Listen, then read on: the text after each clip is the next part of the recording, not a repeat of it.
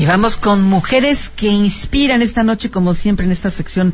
Vanessa Muñoz, qué gusto verte después Igualmente. De, pues más de un año. Más de un año, Vicky. Un Bienvenida. placer. El placer es mío y compartir esta noche con el querido público y ser la voz de mujeres que inspiran. A ver, tienes una invitada especial. Cuéntanos quién es Silvia Cano y por qué está inspirando a más mujeres. Por supuesto, Silvia es eh, catedrática, historiadora, coautora de diferentes libros, investigadora de eh, ciencias sociales y humanidades y aparte es una gran amiga mía, quien admiro. Bienvenida, Silvia. Hola, Vane, hola, Vicky. Bienvenida, Muchas buenas gracias. noches. Buenas noches, gracias Silvia. por la invitación. El, gracias por compartir con nosotros este espacio. El, el tema de, de ser catedrática lleva mucha responsabilidad. Es un gran, eh, un gran papel el que hacen nuestros maestros catedráticos, historiadores. Eh, ¿Cómo has evolucionado desde que empezaste a- con tus 15 o más años de experiencia? ¿Cómo has evolucionado como profesionista y como persona? Híjole, pues muchísimo. Creo que han sido muchos años de mucho aprendizaje, ¿no? De mucho conocimiento, de fortalecerme a mí como persona, ¿no? De madurar, de eh, de aquilatar las experiencias que te da el estar frente a grupo y compartir con tus estudiantes, pues es algo que por supuesto te llena en todos los niveles y pues como persona me ha hecho sin duda alguna muy mucho muy diferente a como empecé, ¿no? Me siento más segura, más fuerte. eh, siempre me entusiasma, ¿no? Tener la oportunidad de compartir con, con todos mis estudiantes, pues, un poquito de lo que sé con ellos y, y, y más, ¿no? Y, y sabemos que la pasión viene de, de tu abuelo, ¿no? Y bueno, también la enseñanza va cambiando y el criterio dicen que toda realidad parte de una raíz histórica. ¿Por qué es importante conocer la historia? Eh, incluso hay un dicho que dice quien no conoce la historia está condenado a repetirla, ¿no, Vicky? Eh, ¿Qué opinas de esto? Pues bueno, la, la historia en sí misma siempre es importante, ¿no? Como te decía alguna vez, pues todos somos seres históricos, desde nuestras raíces familiares, nuestros orígenes, desde de dónde somos, ¿no? To- todo, todo nos conforma, el pasado que, que, que somos y que vamos también labrando día a día, nos va configurando como seres humanos y como comunidades. Eh, entonces, desde ahí, la historia en sí misma es importante, ¿no? Hay que mirar hacia atrás para interpretar y, y darle sentido al presente. Y bueno, esta famosísima frase, ¿no? De, de quien no conoce su historia está condenado a repetirla. La verdad es que para mí es bastante, este, debatible, muy polémica, ¿no? No, no estoy de acuerdo con ella, ¿no? Porque eh, por muchas razones, pero principalmente porque somos diferentes individuos los que vamos haciendo la historia. Si bien el pasado nos configura, lo que hicieron otras personas atrás de nosotros nos está configurando, nosotros tenemos también agencia y poder de transformar nuestros presentes y, y también labrar diferentes futuros con esos pasados, ¿no? Entonces, esta idea de condenar en sí, no estoy de acuerdo con ella. Al contrario, me parece a mí que ese pasado nos debe hacer o nos debe dar impulso, ¿no? Para eh, estar conscientes de lo que hemos hecho mal, sin duda, y también ver las posibilidades que tenemos hacia el futuro, ¿no? Entonces, por eso es que me peleo mucho, ¿no? Con ese dicho.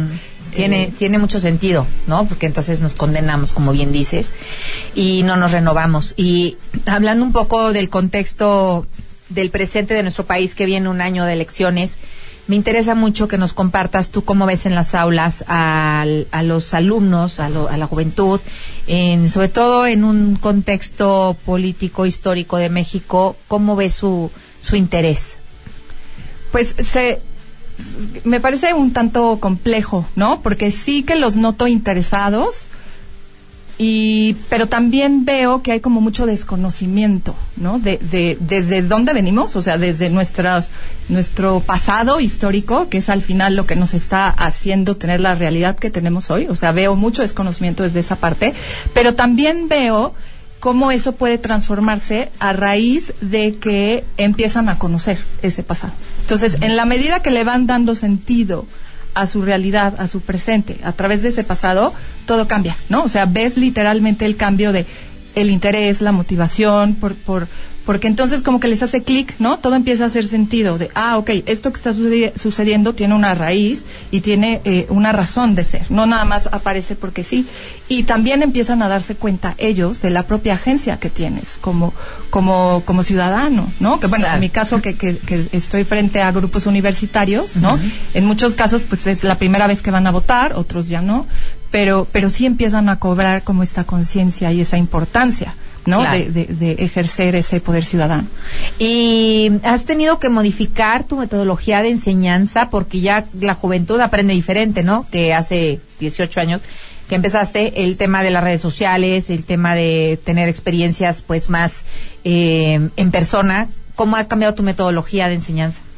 Pues muchísimo, ¿no? O sea, desde utilizar hoy en día las redes sociales también como un método pedagógico, ¿no?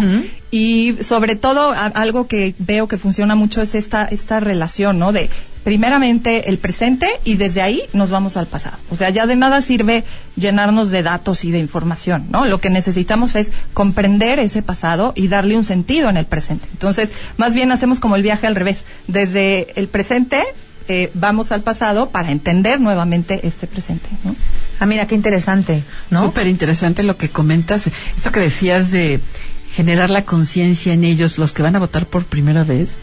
Ojalá que se puedan enfocar todas las pilas a que sepan la consecuencia de no ir a votar. Y que, que, que todos eh, podamos socializar esto con ellos, los que van a votar por segunda vez y saben lo que ha pasado con México, y ellos que vienen por primera vez a ejercer este derecho y esta obligación. Qué interesante.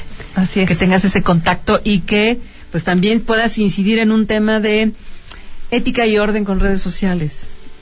Por supuesto. Bueno, espero tener, poder incidir, pero, pero bueno, este, por supuesto lo vamos trabajando, ¿no? Y, tomamos mucho en cuenta eso. Y sobre todo porque ya eh, para la búsqueda de información, pues ya no son las enciclopedias, ¿no? A las que ibas, sino ya muchas veces son, pues es digital. Entonces, lo que dices, bien dices, para buscar sus fuentes, Silvia, pues qué tanto les validas, qué tanto es válido una hacer una investigación solamente de páginas de internet, bueno, porque hay serias páginas serias y páginas que no, pues que no, y sobre todo ahora con y bueno y sin dejar de lado el tema de la inteligencia artificial, Exacto, ¿no? Uy, sí, eso eso tenemos que eh, incorporarlo, por supuesto, no, nosotros como docentes, sin duda alguna, no tenerle miedo y hacer uso de, de, de estas herramientas también para, para beneficio, ¿no? Porque sí que las hay y, pues en eso estamos, ¿no? Justamente poder trabajar con los estudiantes para que dirijan eh, pues este pensamiento crítico, ¿no? Que utilicen todas las herramientas que tienen a su alcance, que son